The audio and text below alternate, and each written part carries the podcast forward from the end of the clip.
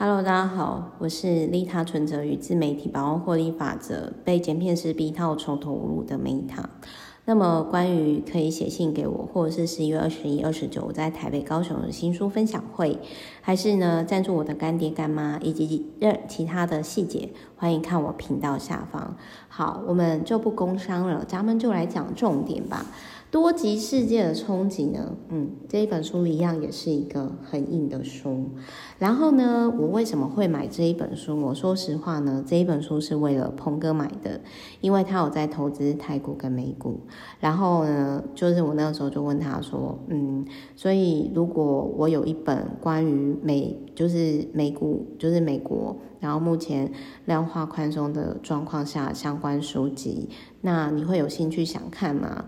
结果他就跟我说他非常非常的有兴趣。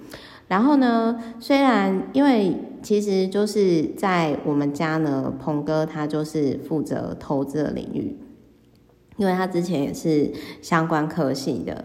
然后呢，Meta 呢就是负责开源跟记账的领域，就是开源跟会计的角色。好，所以呢，我那个时候我就想说，天哪，这本书他居然有兴趣。然后呢，我就想说，那我来看一下好了。那他这一本书，我必须要讲，就是说，对于如果没有在投资的朋友，可能会无法理解什么是量化宽松，然后什么是就是呃，为什么穷人会更穷？然后呢，就是可能大家会不理解，就是说。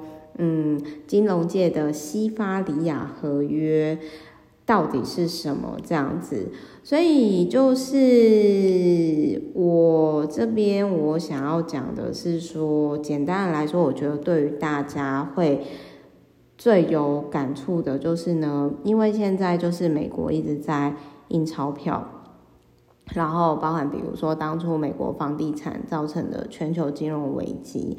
那呃，我现在讲就是说，呃，就是如果是一般民众的话啦，呃，我会建议说，就是我想一下要怎么讲，然后又不太老舍，然后大家看完这本书之后也是有帮助。就是呃，在量化宽松的情况下，如果你是持有房地产这种或者是黄金这种这种东西，那在钞票越来越不值钱的状况下。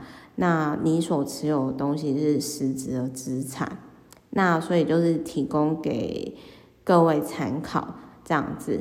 那反正总而言之呢，就是它这里面就是也有提到说，诶，为什么 Bitcoin 的兴起呀？